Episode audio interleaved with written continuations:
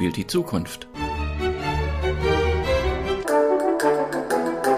Young Euro Classic, der Podcast.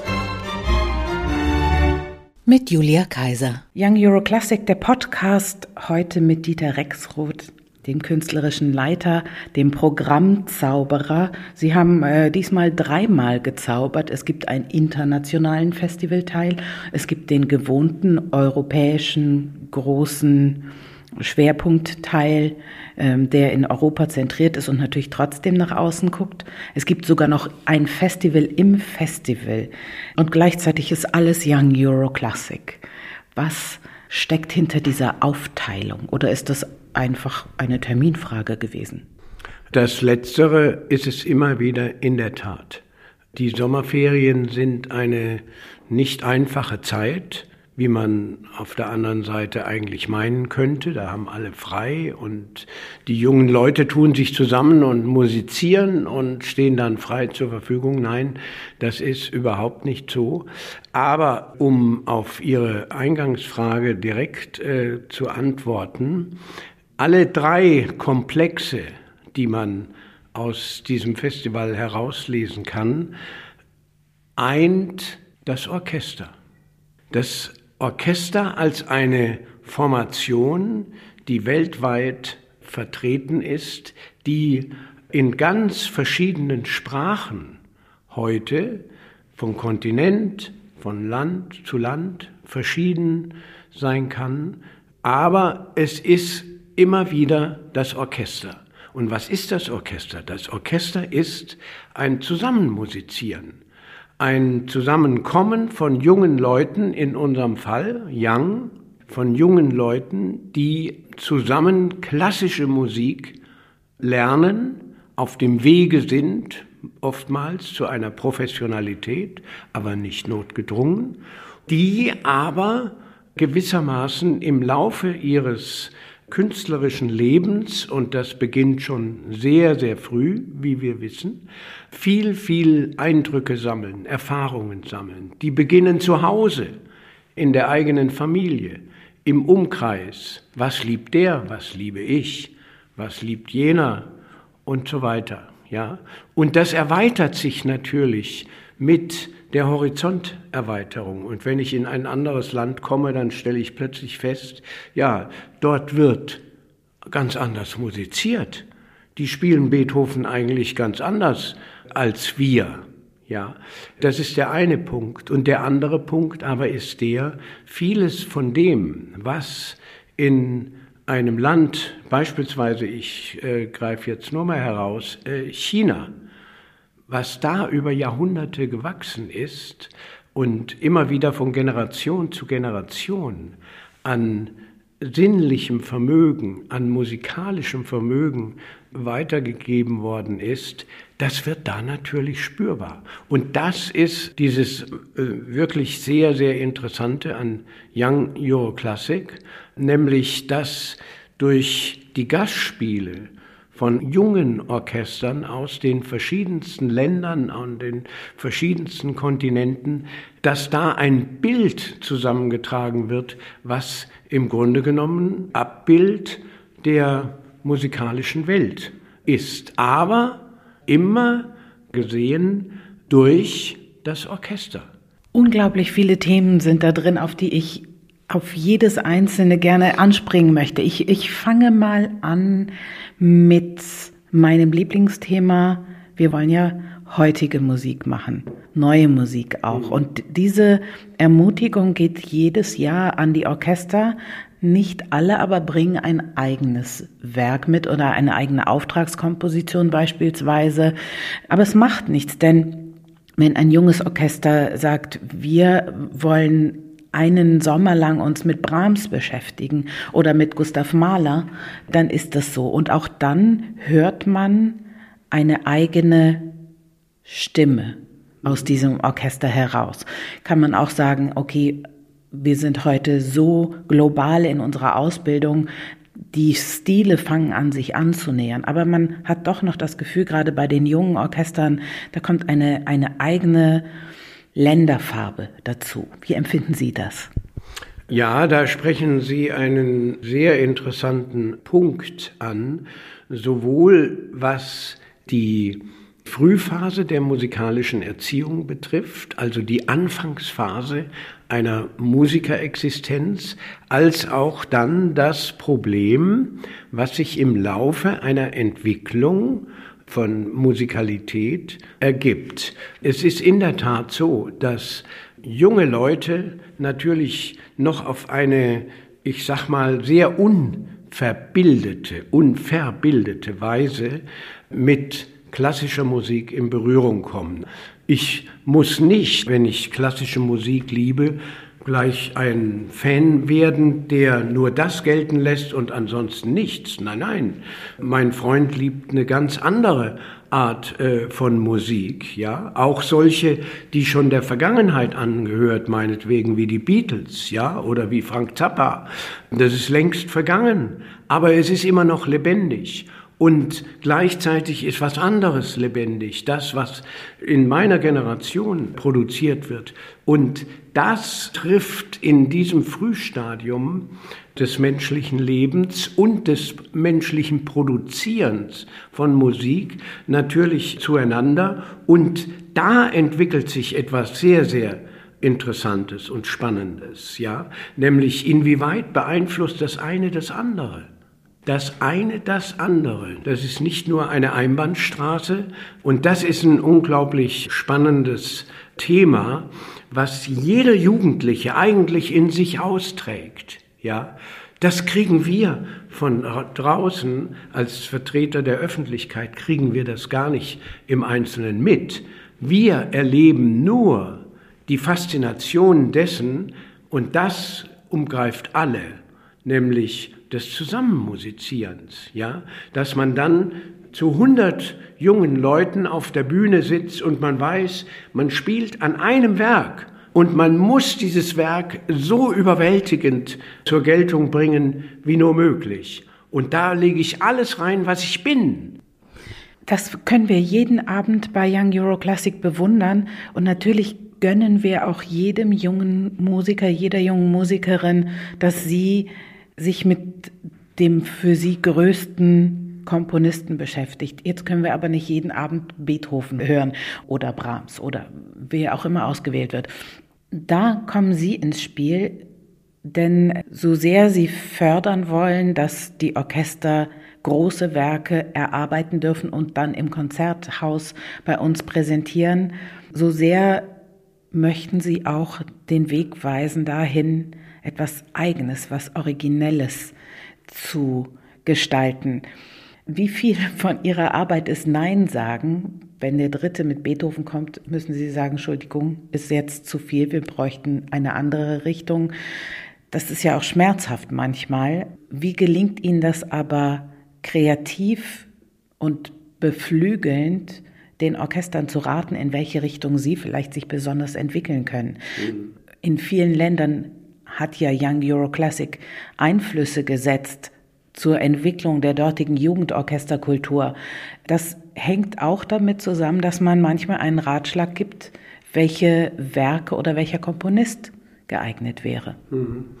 Der Umgang mit den verschiedenen Orchestern, und es sind verschiedene Orchester, mit die, die bei uns auftreten im Konzerthaus im Rahmen des Young Euro Classic Festivals, die sind sehr, sehr verschieden. Zum Beispiel in diesem Jahr war sehr interessant, dass es einen sehr engen gedanklichen und vorbereitenden Austausch gegeben hat in der Programmierung der Konzerte mit Ländern, die offensichtlich in der Angelegenheit Jugendorchester noch relativ unerfahren sind. Vieles hängt immer ab von den Dirigenten, von den künstlerischen Leitern. Ja, was die mitbringen, ob die Erfahrungen zum Beispiel äh, durch ihr Studium gemacht haben in Westeuropa oder auch in, in Osteuropa. Es gibt immer wieder diese unterschiedlichen Beobachtungen. Da ist ein Orchester, das bewegt sich relativ hilflos, sagen wir mal, im programmatischen Bereich und die finden natürlich das Größte, nach Berlin zu kommen mit einer Brahms-Symphonie oder mit einer Mahler-Symphonie gar. Aber da muss man dann auch wiederum hm, sich überlegen, ist das richtig? Überfordert man da nicht unter Umständen diese jungen Leute? Und da muss man in der Tat eingreifen. Deswegen ist es immer sehr wichtig, auch bei diesen jungen Orchestern festzustellen, was haben die für einen Status? In welchem Entwicklungs Prozess äh, stecken die. Nun muss man natürlich wissen, ein Jugendorchester hat unter Umständen einen sehr schnellen Turnus, ja, einen Wechsel in der äh, Besetzung und manchmal kann eine Besetzung besser sein als die, die davor war. Also das sind alles Unwägbarkeiten und äh, da ist immer sehr, sehr wichtig die offene Aussprache mit dem künstlerischen Leiter. Ja, so, und wenn es dann gar darum geht, neue Musik zu spielen, dann wird's besonders heikel, weil jeder Dirigent eines Jugendorchesters weiß, hinter jedem jungen Musiker sitzt ein Lehrer. Und viele dieser Lehrer sind ganz im klassischen Bereich zu Hause und sagen ihren jungen Leuten oftmals, wohlgemerkt nicht immer, das Neue ist nicht so wichtig. Wichtig ist, dass du den Beethoven richtig hinkriegst, ja, oder den Brahms und so weiter. Und äh, das spielt in der Tat eine ganz, ganz große Rolle. Also das ist ein psychodynamischer Prozess, der da äh, sich abspielt. Und der war dieses Jahr in Verbindung mit so manchen Orchestern, ich will jetzt aber keine Namen nennen, war das richtig spannend, ja, nämlich in dieses jeweilige Innenleben einer jugendlichen Musikkultur da einzudringen. Und das ist eine gewisse Herausforderung in jedem Jahr die wir da haben, gerade mit solchen Orchestern, die neu sind für uns, ja, auch teilweise neu sind, indem sie aus einer schon etablierten klassischen Musikkultur kommen. Ja, ich denke beispielsweise in diesem Jahr an Usbekistan. Das ist ein Land, das gehörte zur Sowjetunion. Usbekistan war während des Zweiten Weltkrieges ein Evakuierungsland für viele, viele russische Musiker. Und dort hat sich eine wirklich äh, sehr eigene und starke klassische Musikkultur herausgebildet. So, aber diese Musikkultur, die funktioniert nicht automatisch sondern da braucht es immer wieder Impulse, immer wieder Leute, die sich dafür nachdrücklich einsetzen. Sie haben vorhin angesprochen, äh, das Festival im Festival. Dieses Festival im Festival besteht aus vier teilnehmenden Ländern mit ihren Jugendorchestern. Georgien, Usbekistan, Ukraine und Estland. Ja, alles Länder ehemals Sowjetunion heute Länder, die sich eher dem Westen politisch gesehen zugehörig fühlen und fühlen wollen und auch in diese Richtung gehen wollen. Und das ist natürlich kulturell hoch dramatisch, was sich da abspielt. Vor allem, wenn wir daran denken, wie globalisiert unser Musikleben inzwischen ist und wo überall junge Leute heute, wenn sie sich für eine professionelle Musikerlaufbahn entschieden haben oder entscheiden, wo sie überall studieren, ja, das ist ein, ein hochspannendes und hochinteressantes Thema. Vor diesem Hintergrund man einfach Young Euro Classic sehen muss. Und auch Young Euro Classic in dem Sinne, dass es eben kein Einheitsfestival ist, Orchester für Orchester, mehr oder weniger junge Leute, die interessieren sich für klassische Musik. Ja, aber hinter jedem Orchester steht eine ganz eigene Kultur. Und im Moment steht heute eine ganz eigene Aktualität Und das ist die Brisanz, die in diesem Festival enthalten ist. Ich möchte nicht wissen, was in den vielen jungen Leuten aus diesen vier Ländern, was in diesen vielen Leuten aus Estland, aus Usbekistan, was in denen alles vorgeht bezüglich der aktuellen Verhältnisse. Das Festival im Festival, Sie helfen nicht zu lösen natürlich, aber darüber nachzudenken, indem Sie sagen, dann bringt doch Auftragswerke mit. Und da legen wir einen besonderen Fokus drauf auf die vier jungen Komponistinnen und Komponisten, fünf sind sogar, es sind nämlich zwei aus Georgien, die sagen, wir schreiben jetzt für die Orchester, haben teilweise schon geschrieben, sind teilweise sogar noch mitten dabei, jetzt ein paar Wochen vor dem Festival. Und alle beschäftigen sich auch mit dem Gedanken, Courage in Concert kann Musik Mut machen. Manche lassen den Gedanken vorbeiziehen, bei anderen fließt aber genau dieser Gedanke auch in die Komposition ein.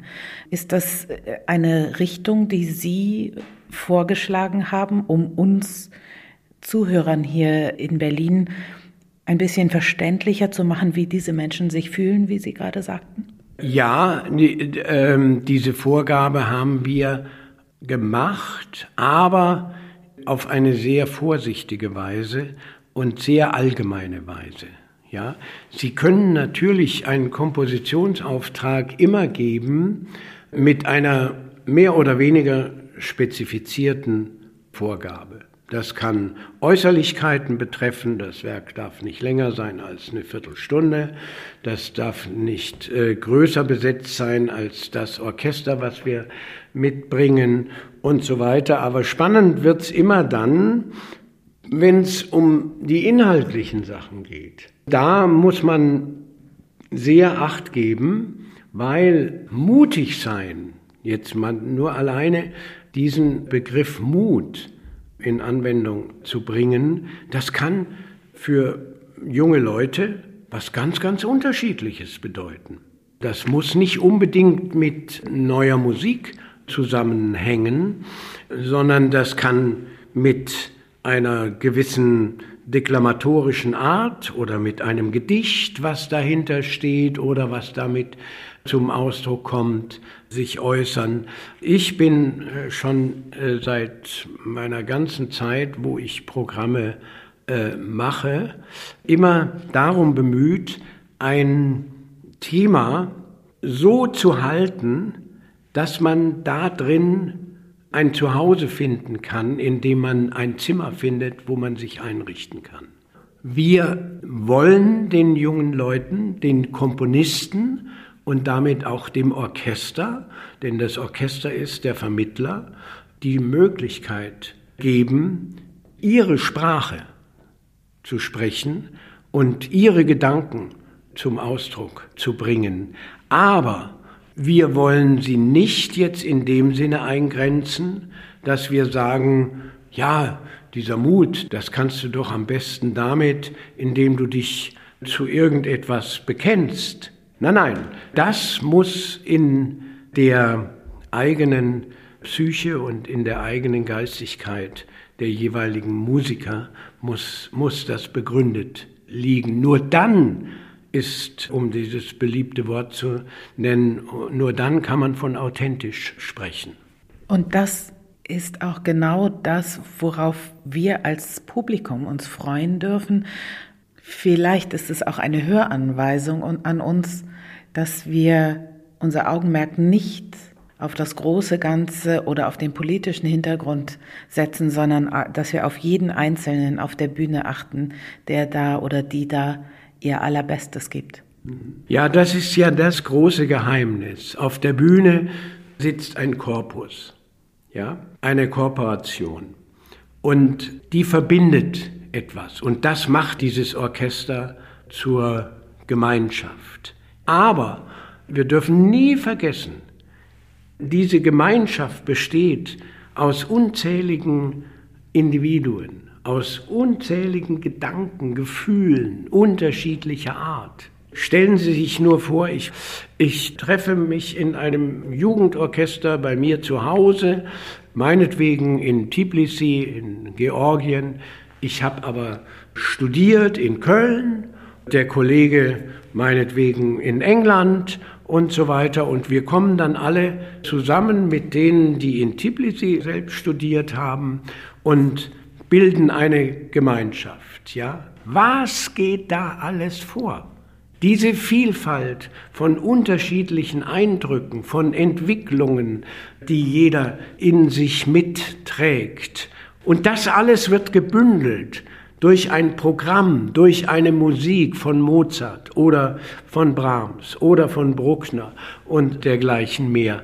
Und alle sind sie in einer gleichen und gleichzeitig ungleichen Weise fasziniert von dieser gemeinschaftlich praktizierten Musik. Das wird immer wieder beklagt, dass klassische Musik so anstrengend ist. Jawohl, das ist sie. Aber sie ist gleichzeitig auf eine einzigartige Weise ist sie faszinierend. Denn was ist es denn, was einen jungen Menschen zum Instrument bringt? Er ist fasziniert davon. Er will es beherrschen. Er will etwas spielen können darauf.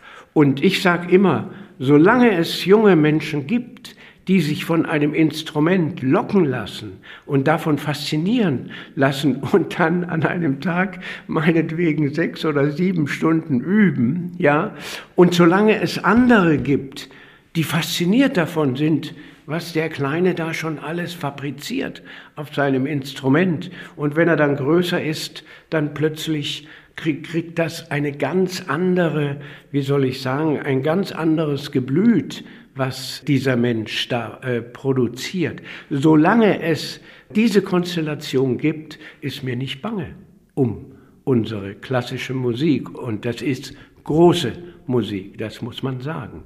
Denn ohne diese innere Kraft der Musik, denken Sie an Beethoven, denken Sie an Bach, denken Sie an Richard Wagner. Ohne diese Kraft in der Musik und aus der Musik wäre das gar nicht erklärbar, diese Faszination, die wir immer wieder erleben. Und das ist letztendlich das Geheimnis, was in Young Euro Classic drin enthalten ist. Young Euro Classic, der Podcast.